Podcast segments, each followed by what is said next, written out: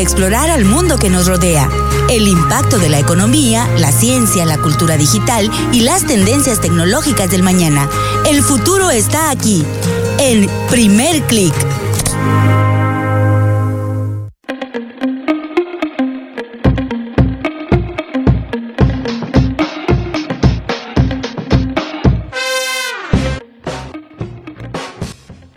¿Qué tal? Bienvenidos a Primer Click, una nueva emisión muy especial porque estamos celebrando el cuarto aniversario de este programa de tecnología para todos ustedes.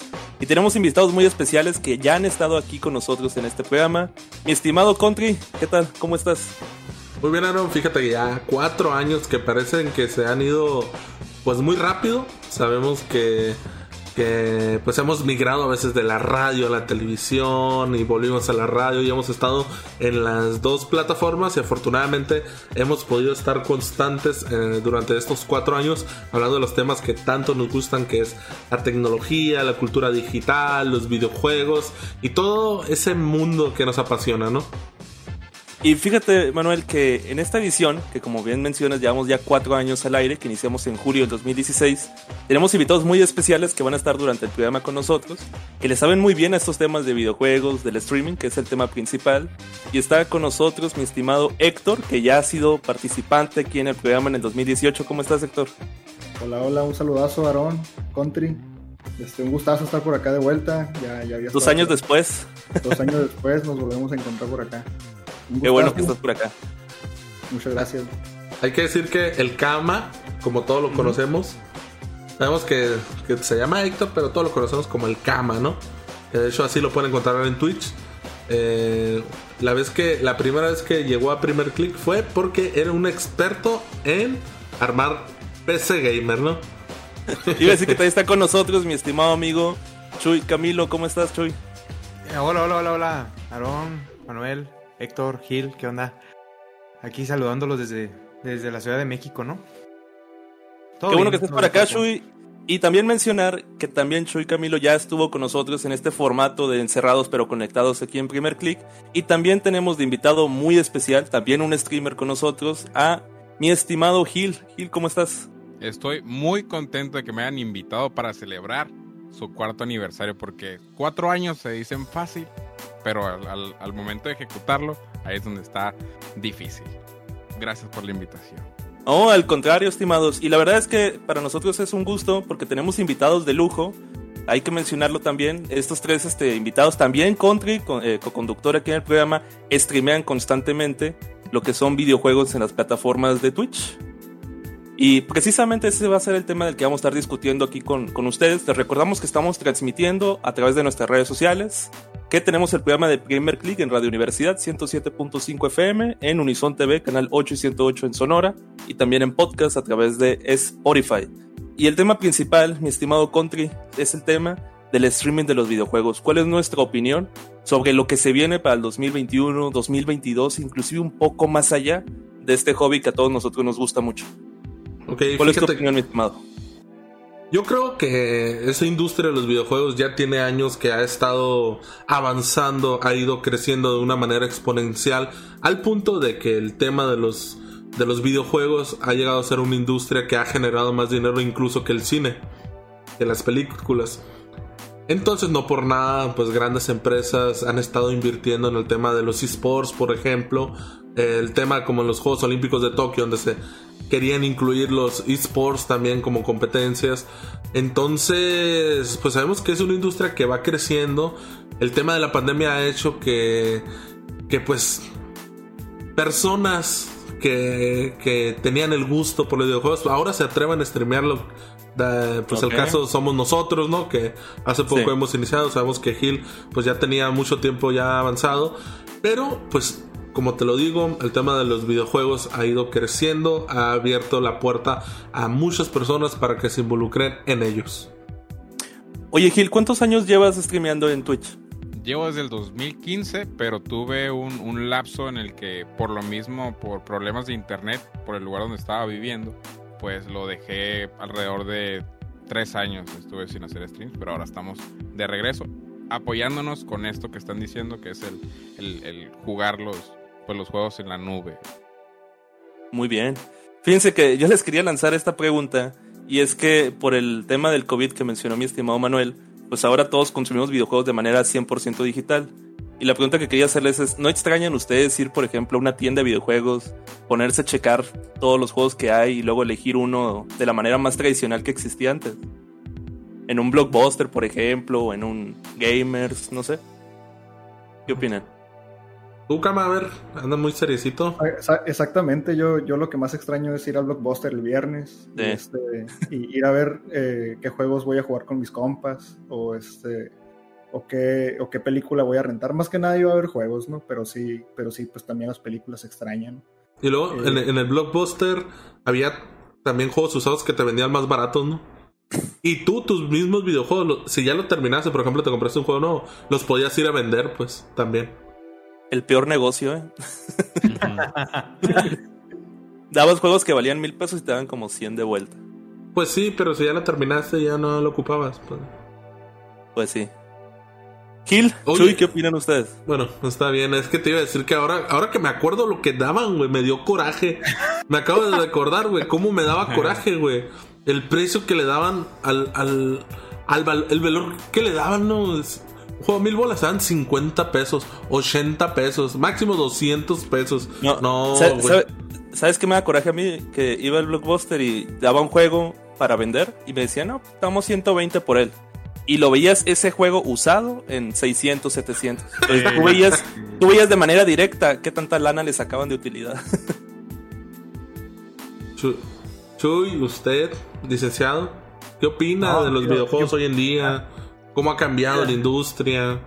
Yo la verdad, a mí me, me gustaba mucho el formato físico porque desde, que- o sea, tanto comprarlo como rentarlo, para mí era toda una experiencia, ¿no? Comprarlo, desde que lo comprabas, a lo mejor desde que ibas en el, en el carro con tu mamá, con tu papá, lo que sea, lo que sea, quien te fue a llevar a comprar el juego, tú ya ibas abriéndolo, ibas viendo que, de qué se trataba, leías el librito que, que a veces venía, si no lo leías de perdida, veías las imágenes, ¿no? O sea, ya te dabas una idea y esa era la manera en como como ibas como preparándote mentalmente para, para el juego, ¿no? Y ya lo encendías y me acuerdo perfectamente, todavía me acuerdo cuando fui a comprar el Smash eh, del GameCube, el Melee, Que, todo el camino, todo el camino me fui leyendo el librito para ver qué, habilidades tenían los personajes.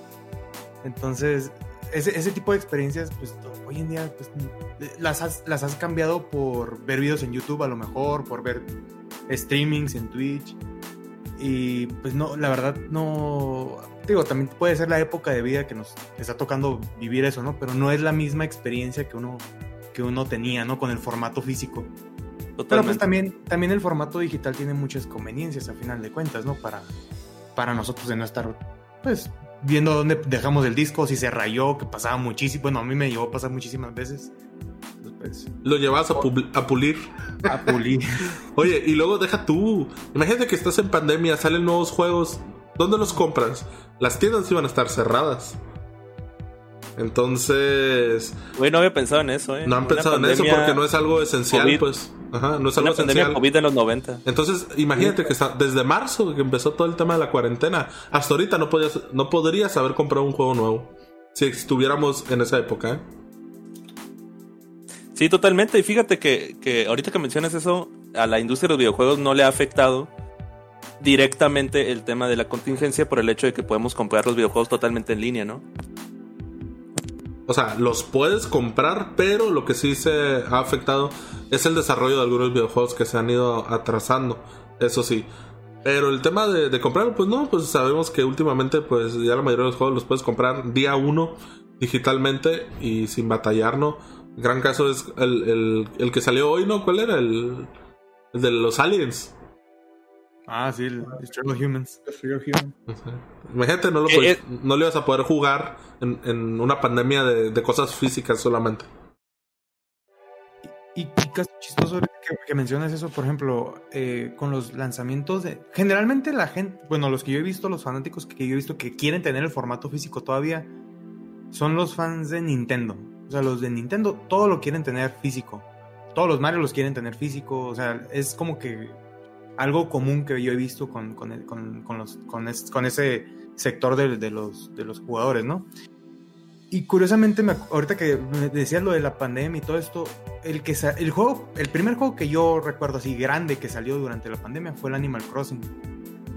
Este, Ujú. y mucha gente lo pidió físico, pero les tardó muchísimo en llegar y eran las quejas, ¿no? De que esta tienda me lo man- me llegó dos semanas después o ya lleva un mes y no me lo han entregado, o sea, un despapalle, ¿no? Por, por este tema de la, de la pandemia.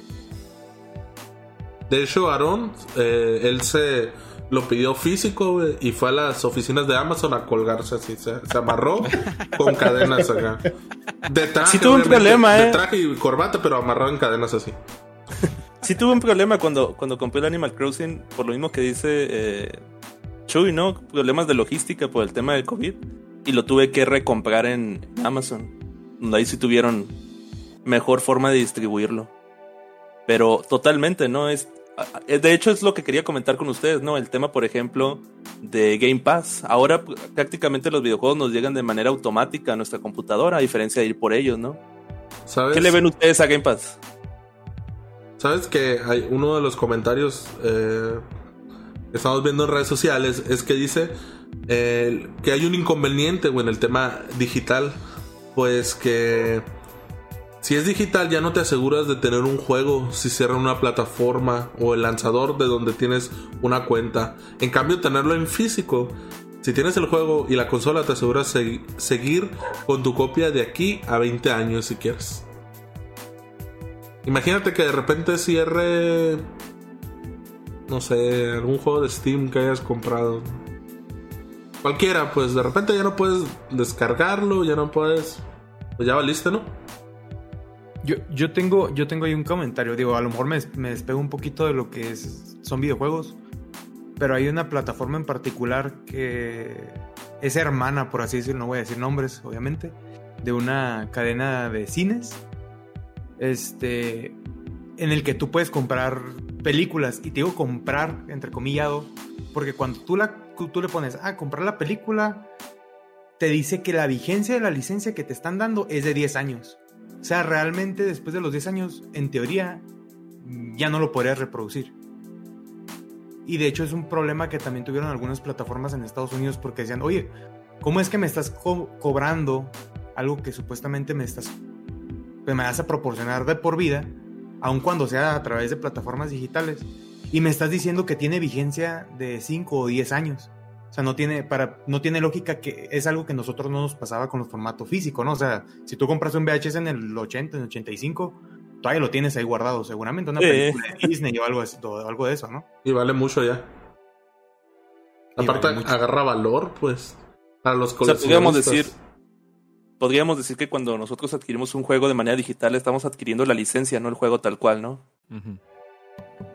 Así es. Prácticamente. Igual con lo que Prácticamente, y- decías... Ah, perdón, Aaron, perdón. No, Ah, dale, adelante. Ah, con lo que decías ahorita del, del Game Pass, a mí me parece que es algo que es algo muy acertado para, por ejemplo, para la, la economía de nosotros, los mexicanos que no tenemos que no tenemos tanto poder adquisitivo. Ahorita retomando retomando lo, lo que decías de, de cuando se cuando podíamos ir a rentar juegos a, a Blockbuster y todos esos, esos, lugares, porque me acuerdo que me acuerdo el, el no no tener dinero para comprarte el juego el día de estreno, ni siquiera, ni siquiera de segunda. Y tenías que, pues, rentarlo. Y se me hace que el- lo del Game Pass es lo más cercano que, que tenemos ahorita a rentar, a poder probar juegos a un precio más barato, pues. Fíjate que sí, ¿eh? Fíjate que de hecho estaba viendo que para muchas personas el, el, el siguiente gran avance de Xbox es, no es el- la consola, sino el servicio de Game Pass, ¿no? Porque ofrece el mayor valor, por así decirlo, por el dinero en, en estos momentos, ¿no? ¿Cuánto cuesta Game Pass? 69 pesos, ¿verdad? 70. Para la computadora. 70 pesos para la PC. Y te ofrece al menos 100 tipos de videojuegos y la mejor característica es que la mayoría son, son de estudio de Microsoft, ¿no? Por ejemplo, Halo Infinite llega a final de año. Hoy, ¿cómo dijeron que se llama el juego que salió el día de hoy? Que también es parte de los estudios de Microsoft. Destroy de Humans. No, Ah, no, el el- Grounded. Grounded. Grounded, por Grounded. ejemplo, ¿no? Querían coger los niños. Que se ve bueno el juego, ¿eh? Luego hay que probarlo. Pero totalmente coincido con Gil, ¿no? Estamos viendo, yo creo que no lo había visto de esa manera, Gil, que yo creo que es la manera más cercana que tenemos ahorita en la actualidad de lo que fueron las, las rentas de videojuegos en su momento en Blockbuster, ¿no? Que también costaban más o menos lo mismo, ¿no? Como 50, 60 pesos. Oye, pero es que también ponte a pensar, imagínate que no existiera el tema del, del Game Pass o, o similares, servicios similares. El dólar aumentó. En, a- en el tiempo, bueno, los, los juegos siguen costando 60 dólares. Independientemente de, de lo que cueste el dólar para nosotros. El valor del juego, pues, pues ahí está, ¿no? ¿Sí me explico? Entonces, para los mexicanos, como dice el Gil, o sea, no decimos que todos, pues tenemos personas como el Chuy de mucho poder adquisitivo y otras personas, eh, todos los demás de color así como nosotros, que tienen menos poder adquisitivo. Entonces, pues sería muy difícil estar compre y compre eh, videojuegos cada vez que te gusta uno, pues me explico. Cuando, ¿qué dices? 1200, 1500 pesos un, un videojuego. Es difícil que una persona eh, esté constantemente eh, actualizando su biblioteca, por así decirlo. Y ya lo hemos dicho antes, el videojue los videojuegos realmente es un lujo para muchas personas. Es un hobby caro. Fíjate, pregunta, güey, directa. ¿Cuál fue la última vez cuando compraron un juego así, precio completo, full price, 60 dólares? El El último que hayan comprado. hoy. El Kama, ¿cuándo Kama? Hoy ¿Cuál compraron hoy? destruye el Grounded. No, no, no, no, no, pero full, o sea, Ah, de triple triple A.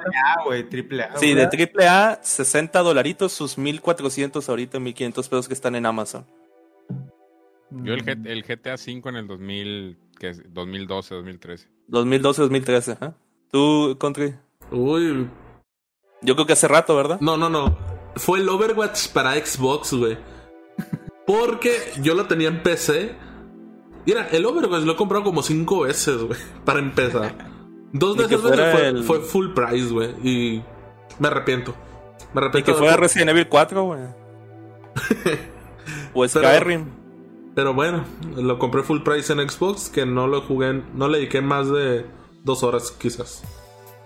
Y, y lo pregunto por lo siguiente, ¿no? Porque ahora tenemos el hábito, bueno, especialmente los que están aquí de invitados, que considero yo que son ávidos este, gamers que juegan desde niños, que ahora nuestros patrones de consumo han cambiado y ahora prácticamente ya no le vemos ese valor que le veíamos antes de comprar un juego completo a sus 60 dólares. Estaba viendo reportes que dicen que para Play 5, Xbox Series X van a aumentarlo a 70 dólares. El, el precio de 60 dólares lleva 25 años y no ha cambiado y los juegos se siguen encareciendo cada vez más. Entonces Game, Game Pass es como esa pequeña luz que vemos en el horizonte que, que nos permite seguir jugando lo que nos gusta por un precio accesible, ¿no? Como dice Gil. desde día uno. Y desde día uno. Y sin salir de casa. No tiene muchas ventajas, pues. Pero, pues, así como dijo también ahorita Chuy, ¿no? Tiene también sus desventajas. El hecho de que realmente estamos adquiriendo una, una licencia, ¿no? No realmente el juego. No me acuerdo ahorita de un ejemplo específico así. Como, eh. Y, y- y se prestaba en formato físico siempre el, el- el este, ir con tus amigos, ¿no? Y de que, oye, pues yo ya me pasé este juego, eh, te lo cambio o, o te lo vendo y, y te, te doy la diferencia por otro o algo así, ¿no? O sea, Que- Sí. que eso, eso que dice el Kama ya era un problema de las generaciones, desde lo que está ahorita como generación de consolas, ¿no? Porque me acuerdo Ujú. cuando recién iba a salir el Xbox One, tenían Sí. una de que aun cuando fuera el disco, iba a ser incompatible o no lo ibas a poder transferir a otra consola donde ya donde no lo hayas instalado previamente. O sea, si ya lo instalaste una vez, no, te- no me acuerdo cuál era el mecanismo de seguridad que tenía, que el disco ya no lo podía leer otra consola. Sí, Y que- el Xbox One originalmente no aceptaba juegos usados. Y, y aparte que, bueno, creo, creo que eso deviene de que tenía que estar 100% en línea todo el tiempo, ¿no? No, no, no, Sí. no puedes utilizar la consola. Y, y en su momento eso fue, pues todo fue, fue, jugó en contra de la estrategia de marketing de, de- de Microsoft cuando iban a lanzar el Xbox One, ¿no? Y el Play, hasta había conferencias de PlayStation 4 en el que se burlaban de esa situación de Xbox. De- ahorita Sí, cuando el sí. showcase que vimos la semana pasada, este, sí me tocó ver un video en YouTube retomando ese tema, ¿no? De que, no, o sea, PlayStation se burlaba y les decía, no, para nosotros tú puedes, lo, lo puedes prestar a tus amigos, te puedes ir a jugarlo con la casa de tus amigos, lo puedes revender, o sea, burlándose de lo que era la idea de Microsoft de, de bloquear el formato físico. Fíjate, Shui, que ahorita que mencionas eso, yo le vi en su momento muchas desventajas, pero algunas también ventajas. Microsoft andaba muy futurista en ese 2013, ¿eh? O sea, e, ellos querían el Xbox One original. El Kinect no agarraba gente de mi color, ¿eh? por cierto. es cierto, es cierto. Ah, ellos tenían la, idea de que el Xbox One originalmente estuviera conectado 24 horas a, a Internet para que tú tuvieras la posibilidad de llevarte tus juegos a donde fuera, pues. Que por ejemplo, ah, ¿sabes qué? Voy con mi primo a jugar y en vez de llevarte toda la cajota de discos, nomás ibas tú con tu cuenta y la licencia se pasaba de manera automática a la nube, ¿no? Esa era la, la, gran ventaja, ¿no? Y la desventaja, pues no aceptaba juegos usados, el juego no venía en el disco, el disco era nada más una llave. Al final de instalarlo, el disco lo podías romper si quisieras, no, no hacía absolutamente nada. y, me acuerdo como dice Chuy que en la conferencia de E3 del 2013 de, de Sony, eh, la gente aclamaba el hecho de que Sony decía, no, pues Play 4 sí va a aceptar juegos usados, en Play 4 sí puedes vender los juegos que, ya no quieras usar y no te puede, no es necesario que te conectes a internet las 24 horas, ¿no? Ah, oye. Pero, bueno, nomás déjame, déjame decir, pero curiosamente la plataforma digital del Play, la verdad no tiene comparación con la de Xbox. O sea, la plataforma digital de Xbox es wow, o sea, eso te, puedes encontrar lo que quieras, lo compras muy fácil. Y no sé por qué yo siempre he batallado para utilizar la tienda de, PlayStation para comprar juegos digitales. Digo, cuando lo usaban. Es que está en el futuro, pues, Xbox. Oye, pero sí es cierto que antes eh, los juegos que tú comprabas estaban acabaditos, no estaban completos.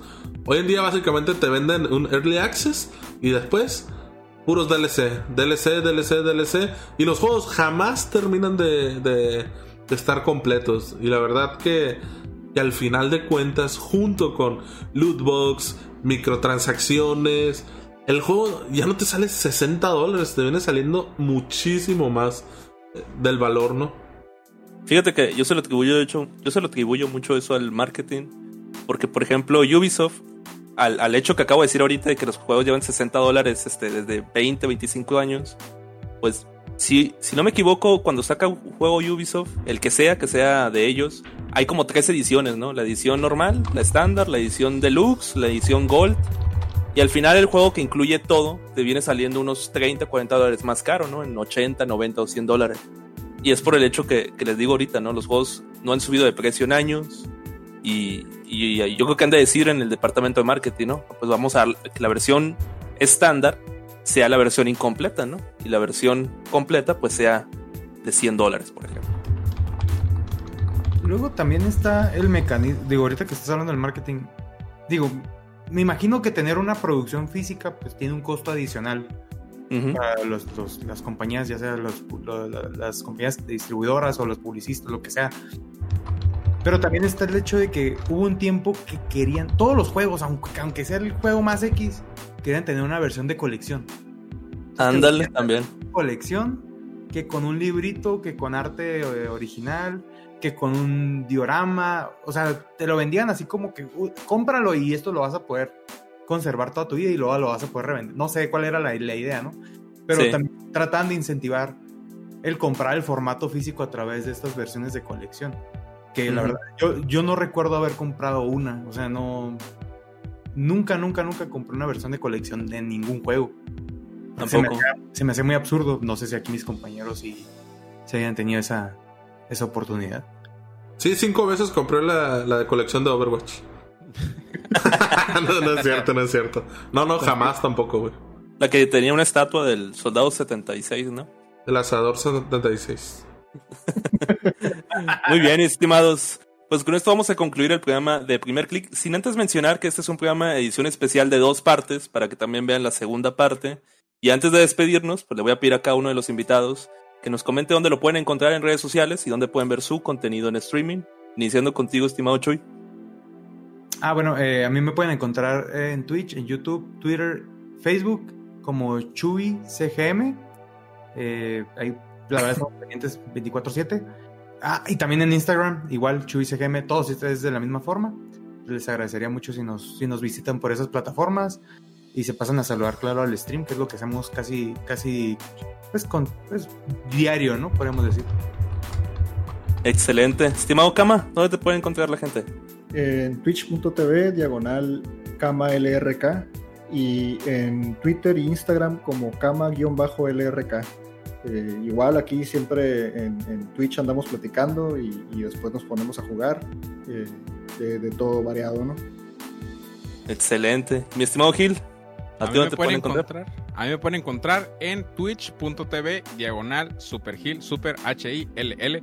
También me pueden encontrar por el mismo nombre en YouTube, donde estamos hablando de películas, videojuegos y cosas que les interesan a la gente rara. Por cierto, es, es, cama con K, ¿eh? Cama con K al principio. Ahí está.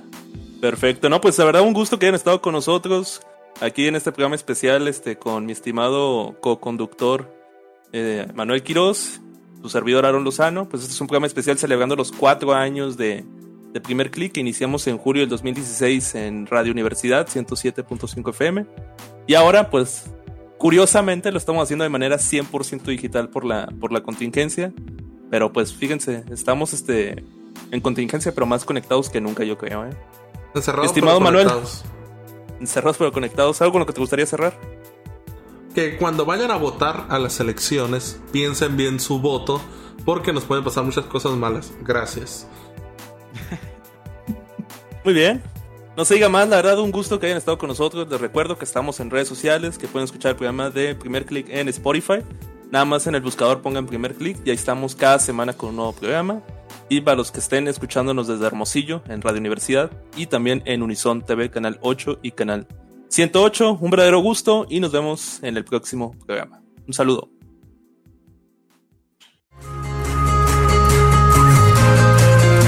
impacto de la economía, ciencia, cultura y la tecnología en el mundo que nos rodea. Escuchaste Primer Click. Te esperamos la próxima semana en Radio Universidad 107.5 FM.